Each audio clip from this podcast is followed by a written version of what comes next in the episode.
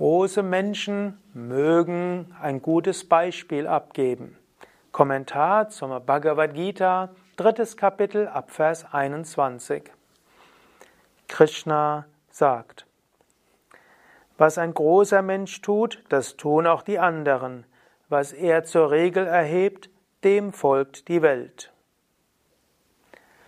Hier sagt Krishna, wenn du eine gewisse Verantwortung hast, wenn du irgendwo im Rampenlicht der Öffentlichkeit stehst, wenn du Yogalehrer, Yogalehrerin bist, dann setzt du auch ein bestimmtes Beispiel. Und dann hast du auch eine gewisse Verantwortung für die Menschen. Du, musst nicht, du brauchst nicht mehr zu handeln, um etwas zu erreichen. Ein großartiger Mensch, ein Gottverwirklichter, ein Stita Prajna, wie es Krishna in vorigen Versen genannt hat, weiß, ich brauche nichts von dieser Welt. Mein Glück hängt nicht ab von Lob oder Tadel. Mein Glück hängt nicht ab von Sinnesbefriedigung. Aber man hat zusätzlich Aufgaben, nämlich die Aufgabe auch so zu, sich zu verhalten, dass andere dem auch folgen können. So sagt Krishna im nächsten Vers. Es gibt nichts in den drei Welten, O Arjuna, was ich tun müsste. Es gibt für mich auch nichts Unerreichtes zu erreichen. Und doch handle ich weiter. Krishna, Inkarnation Gottes.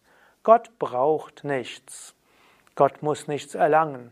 Trotzdem fährt Gott fort, Dinge zu tun. Und auch wenn Gott menschliche Gestalt annimmt, eben wie Krishna, braucht er nichts. Krishna kann jederzeit sich, sich bewusst machen, ich bin das Unendliche und das Ewige. Aber er hat Aufgaben in dieser Welt, nicht um etwas für sich zu erreichen, noch nicht mal um sich spirituell fortzuentwickeln. Er ist ja vollkommen, aber er handelt trotzdem weiter. Denn wenn ich nicht stets unermüdlich handelte, o Arjuna, würden die Menschen mir in dieser Weise auch nachfolgen. Die Welten würden vergehen, wenn ich nicht handelte. Ich wäre der Urheber von Verwirrung und Untergang der Wesen. Sei dir also auch bewusst, es geht, wenn du handelst und du vielleicht eine gewisse Rolle hast, in der Öffentlichkeit stehst, und das bist du schon als kleiner Yogalehrer, Yogalehrerin, dann kommt es nicht nur darauf an, was du magst oder nicht magst, und nicht nur darauf an, dass du, dass dir alles egal ist, ob Menschen dich loben oder nicht, sondern du hast auch eine gewisse Verantwortung. Zu deinem Dharma gehört auch ein gewisses Beispiel zu geben für andere. 25. Vers. Die Unwissenden handeln aus Verhaftung an die Handlung, O Arjuna. Der Weise muss ohne Verhaftung handeln und das Wohlergehen der Welt wünschen. Also die Unwissenden handeln, weil sie etwas erreichen wollen, weil sie irgendwo gierig sind, weil sie irgendwelche Wünsche haben, weil sie gelobt werden wollen, weil sie ihren Lebensunterhalt verdienen wollen und vieles andere. Der Weise handelt nicht deshalb. Weise, dem Weisen ist egal, was andere von ihm denken. Dem Weisen ist es egal, ob sie nachher einen Gewinn oder nicht haben. Die Zufriedenheit des Weisen hängt eben nicht von Erfolg und Misserfolg, Lob und Tadel, schön und nicht schön und so weiter ab. Aber er handelt erstens, weil etwas getan werden muss. Man könnte sagen, der noch nicht Weise, der ohne Verhaftung handelt, der handelt, um zu lernen. Also er ist in der Welt und tut Dinge, um Lernlektionen zu haben, die helfen zu wachsen. Das hat Krishna ein paar Verse vorher gesagt. Indem du verhaftungslos wirkst, entwickelst du dich. Du machst, du machst Erfahrungen und durch die Erfahrungen wächst du. Und umgekehrt, indem du etwas tust, kultivierst du Fähigkeiten und Eigenschaften, auch damit entwickelst du dich. Eigentlich könnte man sagen, es gibt drei Stufen. Zuerst gibt es die ganz Unwissenden, die handeln aus Verhaftung, um irgendwie Wünsche befriedigt zu bekommen, um etwas zu erreichen. Das zweite sind spirituelle Aspiranten. Sie handeln und nehmen das Karma an als Lernlektionen und sie tun etwas, um, die, um sich zu entwickeln, um durch diese Entwicklung zu Gott zu kommen. Die Weisen dagegen, die ihr Verhalten dient nicht mehr, um etwas zu lernen, sie müssen nichts mehr lernen. Sie handeln auch nicht, um Wünsche zu befriedigen, denn sie wissen, ich brauche keine Wünsche zu befriedigen, um glücklich zu sein. Warum handeln noch Weise wie ein Swami Shivananda oder eine Ananda Mahima? Sie handeln für das Wohlergehen der Welt. 26. Vers. Der Weise verwirre nicht den Geist unwissender Menschen, die an ihrem Handeln hängen. Er ermutige sie zu allen Handlungen und führe sie selbst mit Hingabe aus. Also, wenn du mal zu einem Weisen bist, dann beherzige diese Worte. 27. Vers. Alle Handlungen sind in allen Fällen nur aus den Eigenschaften der Natur geschmiedet. Der Mensch, dessen Geist von Ich-Bewusstsein getrübt ist, denkt, ich bin der Handelnde. Hier ist eine Einstellung eines Karma-Yogis, man könnte sagen, eine sehr vedantische Einstellung des Karma-Yogis. Da wird gesagt, letztlich alle Handlungen werden ausgeführt, Kriya Manani, von der Prakriti, also die Natur, und zwar durch die Gunas, durch die Eigenschaften der Natur. Also es geschieht, es läuft ab. Nicht ich tue etwas, sondern es geschieht. Der Körper macht etwas, die Psyche macht etwas. Ich bin weder Körper noch Psyche. Und Körper und Psyche sind auch Teil der Prakriti. Ist so ähnlich wie zum Beispiel, dein Herz ist Teil des Körpers. Dein Herz hat als Aufgabe, den Körper zu versorgen. Das Herz mag jetzt überlegen, individuell, ja, ich überlege mal, soll ich jetzt schlagen, soll ich nicht schlagen, wie viel will ich jetzt schlagen und so weiter. Aber letztlich die Prakriti des Körpers lässt das Herz schlagen. Wenn das Herz jetzt denkt, oh, ich bin so großartig, ich schlage so viel, und denkt dann vielleicht, oh, der Oberarmmuskel, der taugt gar nichts, der macht nur ab und zu mal etwas, ich mache sehr viel mehr. Oder der Magen, der ist dort einfach so und wird ernährt. Das ist nicht das Richtige, sondern der, das Bewusstsein des Herzens ist das Bewusstsein des ganzen Körpers. So dein Bewusstsein ist das Bewusstsein der ganzen Welt. Körper und Psyche Teil der Prakriti. Die Gunas, die Eigenschaften tun nur, du tust nichts. Wer jedoch die Wahrheit über die Bereiche der Gunas und ihre Funktionen kennt, o Arjuna, und weiß, dass sich die Gunas als Sinne zwischen den Gunas als Sinnesobjekten bewegen, ist nicht verhaftet. Er hatte ja ein paar Verse vorher gesagt, eine Möglichkeit des Karma-Yoga ist, die Handlungen zu tun als Opfer und als Gottesverehrung. Das ist die Weise im Bhakti-Yoga, wie wir handeln ohne Verhaftung. Hier will er uns eine Jnana-Yoga-Weise des Handelns ohne Verhaftung lehren, nämlich Du könntest auch einfach sagen, die Gunas tun etwas, die Prakriti tun etwas, Körper und Psyche tun etwas, aber ich bin das unsterbliche Selbst, ich tue nichts. Wer durch die Eigenschaften der Natur getäuscht ist, das ist der 29. Vers, der hängt an den Funktionen der Gunas. Der Mensch, der vollkommenes Wissen besitzt, Verwirre nicht den Törichten, dessen Wissen unvollkommen ist. Also der Weise erkennt, er macht nichts, die Gunas machen alles. Aber so möge man das nicht den Unwissenden sagen, die vielleicht sonst zu Trägheit werden oder sagen, was soll das Ganze? Ich muss ja gar nichts tun, es geschieht ja sowieso. 30. Vers. Entsage allem Karma in mir, konzentriere den Geist auf das Selbst, sei fest von Begierde, Ich-Gedanken und Kummer und kämpfe. Jetzt fasst Krishna letztlich seine Lehren zusammen, damit es praktisch ist. Er sagt nämlich, entsage dem Karma, das heißt, denke nicht, dass wenn du etwas tust, dass du etwas bekommen müsstest. Handle nicht daraus, um Verdienste zu erwerben oder keine Vergehen zu machen. Der habe jetzt keine Angst, das mache dir kein schlechtes Gewissen, habe keine Angst vor Sünde. Dann sagt er, konzentriere den Geist auf das Selbst, das Selbst ist unsterblich. Dann sei frei von Begierde, also denke nicht, ich will etwas erreichen. Sei frei von Ich-Gedanken. Identifiziere dich nicht und denke, ich muss das tun, sondern sei dir bewusst, es geschieht. Ich will ein Instrument sein. Und sei frei von Kummer und Sorgen. Im Bewusstsein, es geschieht, was geschehen soll.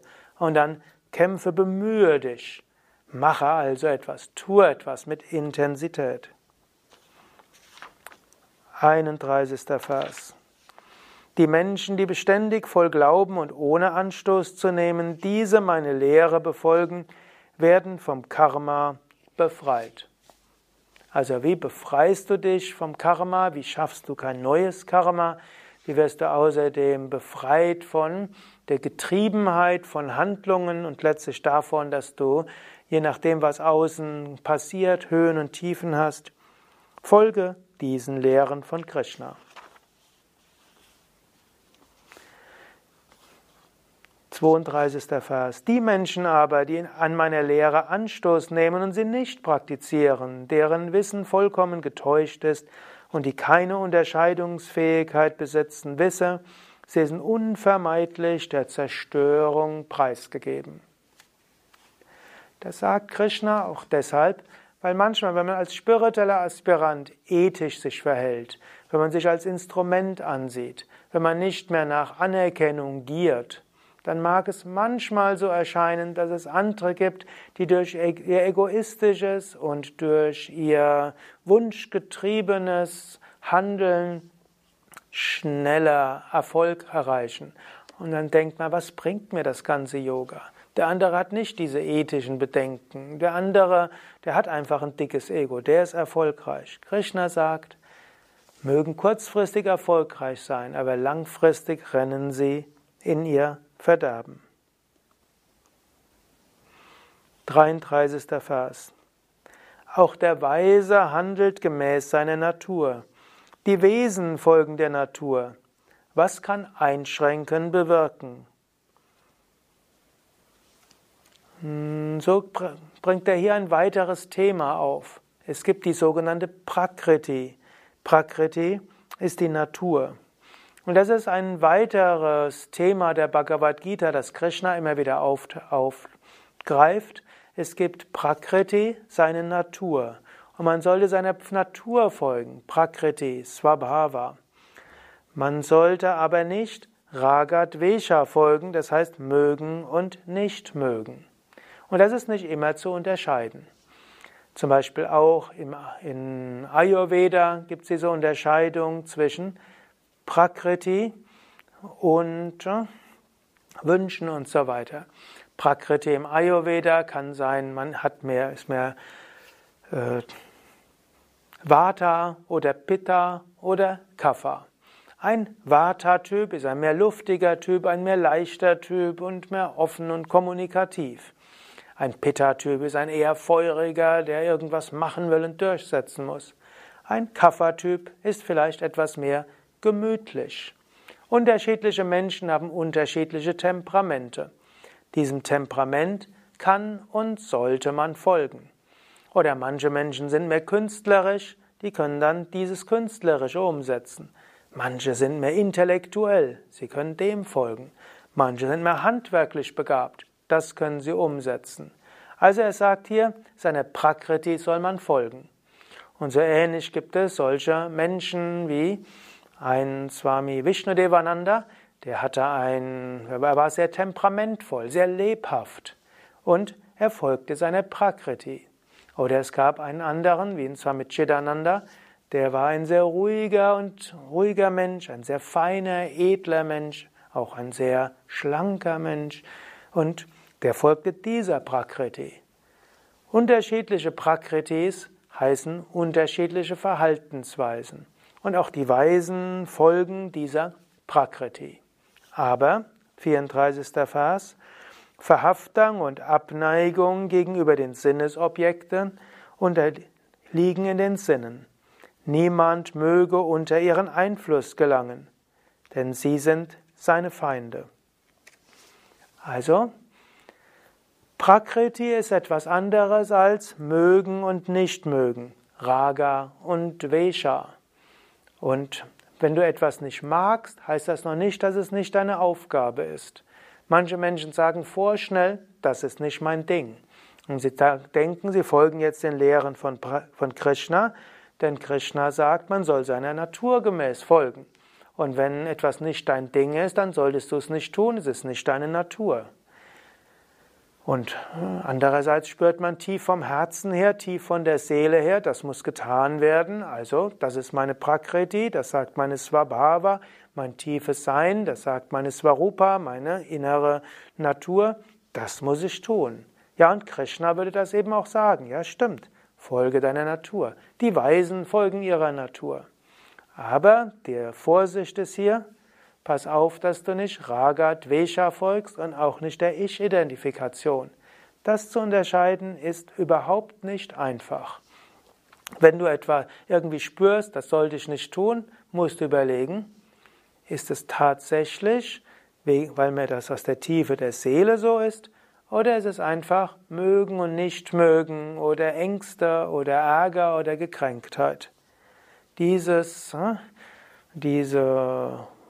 man könnte sagen, Antagonismus oder die Polarität, Folge deiner Natur, aber nicht aus mögen und nicht mögen.